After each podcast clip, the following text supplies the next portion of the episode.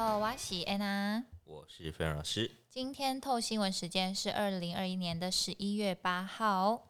那我们今天呢，透新闻要讲一个主题，我想只要有在投资的人，应该多多少少都要关注一下吧。没错，这个是什么呢？老师，请说。就是大家未来会面临的通膨与升息。对，这个我觉得通膨升息影响的层面其实真的好广哦。不管你是在做股票投资呢，买房的人呢，就是就算你不是房地产的投资客，你是买来自住的，我想应该都会感受到差异吧。啊、真的。然后通膨更不用说啊，你是一般老百姓，只要有在购物的人，应该都会影响。嗯哼。对，因为最近的新闻呢，就是我们的 Fed。好像确定要缩减，不是我们的 Fed 哦，不是我们的 Fed，是某国的 Fed，某国的 Fed，但是这个 Fed 会影响全世界，然后他要确定要缩减购债了。对，这个意思是什么呢？呃，我们可以理理解一下哦，在过去这段时间，大家很害怕 Fed 把资金哦把它收缩之后呢，开始去做升息。对，但是这一次的联准会，他很明确的去表达，他们还是会很有耐心的等待升息。哦，那这也意味代表着，原先市场上哦，在八月到十月间，就预期害怕的这件事情已经定案了。嗯，那股市呢，我们之前一直强调，就是当不确定性。对，还不知道的时候，它就是先跌给你看。等确定了，对，等确定了反而不跌了。哦，所以这次反而会涨，是因为行程表确定了，对，行程表确定了，的心中的那个不确定性也降低了。对，那股票就涨。之前也震荡过了。对对，在大概是这个样子。嗯，那时间点又可以回到二零一三到二零一五年那个时间点。对，当时那个时间点呢，伯南克。也就是第一次在二零一三年的年中提出缩减购债的这个想法，股市立马大跌。对，哦，但是他后面又直接讲说，不是现在，哦，我们只是在酝酿，不是现在。为什么都不一次讲完？嗯、呃，因为不能讲很清楚。呃、好，要分次这样。对，要分次讲，不然市场会有很大的恐慌。嗯，哦，所以像这一次的 Fed，他也告诉你说，缩减购债。这个时间点在十一月开始了，那预期会到明年中，我们才会正式的结束。那我们不会这么快的哦去升息，嗯，他现在虽然这样告诉你，但过了几个月后可能它会变哦，嗯，对，通常好像都会，通常会有一些小小的改变，应该说大致上的方向是不是还是可以维持住？是没有错，可是如果时间往前。对于股市就是一个灾难，哦，因为你比我预期心想的还要来得快，那我会受不了。嗯，对，大概是这样子。所以到这个时候，如果因为他现在是说明年中嘛，所以我们以明年中这个时间点为一个基准，然后他如果假设真的提前的话，嗯，我们要有什么样的一些防范的措施吗？那时候当然就是把握现金为主。对，那时候现金应该放在手上是比较安全，相较来讲。对，然后等股市的一个震荡结束之后再进场。好，因为我们等一下就会聊到说这波通膨对于台湾股市会有什么样的影响哈。嗯、那我首先就要来问一下老师，因为那个鲍尔他有说，他有重申通膨暂时性的。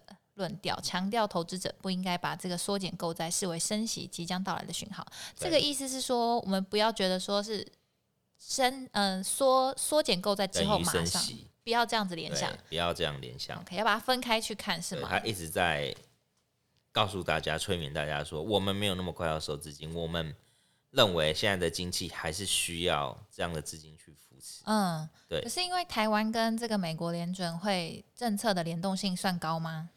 这个联准会对于台湾的联动性，基本上应该说全球都算高，嗯，但是台湾大概会慢个一两季，一两季去实施。所以在美国缩减购债之后，假设他明年真的接着升息的话，那我们台湾是不是也会跟着升息？如果美国在明年开始去做一个升息的动作，我想台湾最晚应该哦，它如果是年中升息的，台湾最晚应该是年底可能会升息。但因为台湾的利率条件以及台湾的经济还是比较稳定的，嗯，所以这个时间点呢，大家其实要留意的是通膨有没有非常的严重。如果有的话，才可能会有加速。台湾才会，嗯、台湾央行才会加速升息的可能性。所以目前看起来通膨的严重性还不算太明显。对，还不算太明显。所以我们其实还是可以慢慢再去观察，不用太害怕，是吗？我觉得台湾的通膨可能你在物价上面会有稍微有感，可能你每每次买东西多付个十块二十块，嗯，哦，但是我觉得最最重要的应该还是台湾的房价吧，房价才是台湾的压力来源。那目前看起来，这波通膨假设一直持续这样温温和和的持续下去，对于台湾股市的影响还好吗？如果是温和性的通膨，绝对是对台湾经济跟台湾股市都是非常好的。嗯，我们可以从最近的外销订单可以看到，我们原先预期第四季可能高档 QOQ 要下来了，对，结果开出来的竟然是第四季。哦，出来的外销订单目前看起来还不错，对，哦，又创下了新高的一个表现。嗯，那因为外销订单呢是反映未来以及明年的一个营收来源，所以如果后面几个月的外销订单都还是维持这样的一个历史新高或是次高的一个表现，那加上台湾的碰碰又是比较。呃，稳定的。那我想，这对于我们的经济体以及大家的一个口袋来说，都是非常乐观可以期待的。嗯，所以其实目前看起来，我觉得是因为我们台湾股市的基本面是好的，台湾经济的基本面是好的，所以就不用太担心政策吧。应该说我们。受到美国的庇佑，你说干爹 对干爹的帮忙，干爹的庇佑这样子，所以目前看起来，其实如果疫情不要再有一个很大很大的黑天鹅来搅局的话，其实这样温温和和下去，我相信应该是可以健康的成长。对，那最主要还是要看美国的经济到底有没有恢复到正常的一个情况哦。因为毕竟台湾是一个出口产业，很多的出口国还是都在美国、欧洲、哦中国大陆。那在这一块的相关性的订单，如果都是持续在成长的，那对于我们的一个相关的，不管是生活还是股市投资，都是比较好的一个方向。所以在观察台湾的这个经济的状况。一定要看国外，对，然后美国也一定要观察嘛，美国是最重要的。嗯，他们明年的经济状况有没有维持一个热度？对，那 Fed 其实对于明年的景气看法是偏向乐观的。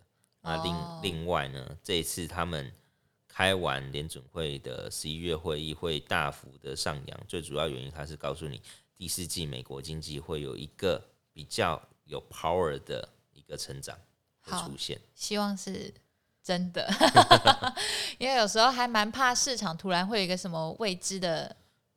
如果是最最近一季，应该是没什么太大问题，因为毕竟这个本来就是他们年底的购物旺季。对，这个就会，因为如果年底很好的话，通常我们基本面投资会还蛮开心，可能是我们年底都会有一个红包行情。对，对对，现在其实我们从台股的成交量就可以看到，基本上呢，量能已经回到了三千多亿以上。哦，代表资金已经有开始去布局这一些的呃红包股。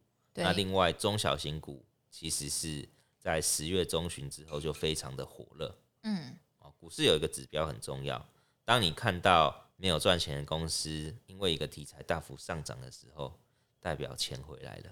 哦，有热钱吗？对，哦，因为我觉得每年的红包行情都会是老师你操作上蛮重要的一个时间点，对不对？对，因为你只要抓住明年的成长哦基因，或者是公司在法说会放出了乐观的消息，嗯、其实这个红包行情几乎你只要懂得。你就可以领得到比较大包的红包。红包对，对，那我们就小小工商时间。如果有期待老师的红包行情的话，请锁定我们的脸书。我们到时候会有一个小小的单元要来教大家什么是红包行情，对不对？好，那我们就回到刚刚那个通膨，因为我们有讲到股市听起来还不错。嗯哼。那通常每次股市赚钱呢，我们要干嘛？老师，你股票赚钱，你都拿去干嘛？存钱。没有，你都拿去买一个东西叫什么？存钱。哦，对，他说拿去买那个东西存钱，那个东西就是房子啦。因为我觉得最近房价实在是涨得很。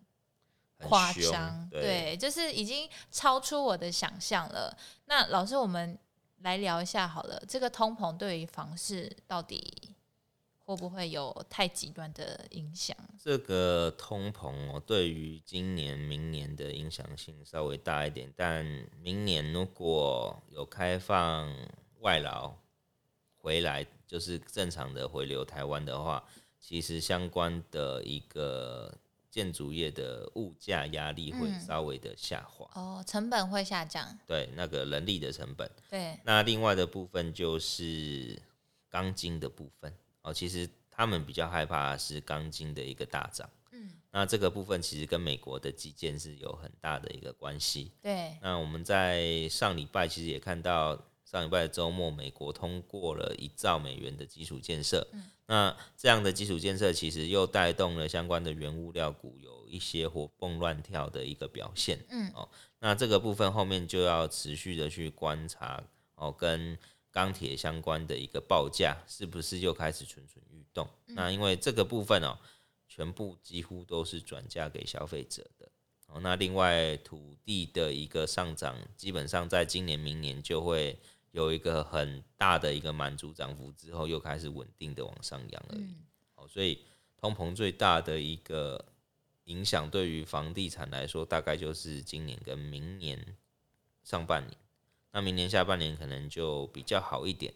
那当然，如果台湾在明年的经济表现以及未来的经济展望还是很乐观的话，房地产这样的一个景气应该是会持续的。好，那我相信这个通膨，然后还有一些可能，不管是之后缩减购债之后什么时候升息，我觉得那个时间点都是在明年，大家都要持续去关注的哈。嗯、那我是希望说，这个通膨不要太严重，因为我觉得大家薪水不涨很严重，对，但是什么东西都在涨，好像购买力这样持续下降，我觉得大家生活会越来越辛苦哈。是。对，那就希望可以在一个温和的范围内喽。那觉得我们今天这一集对你有帮助的话，记得帮我们五星评分。那我们下次见喽，拜拜，拜拜。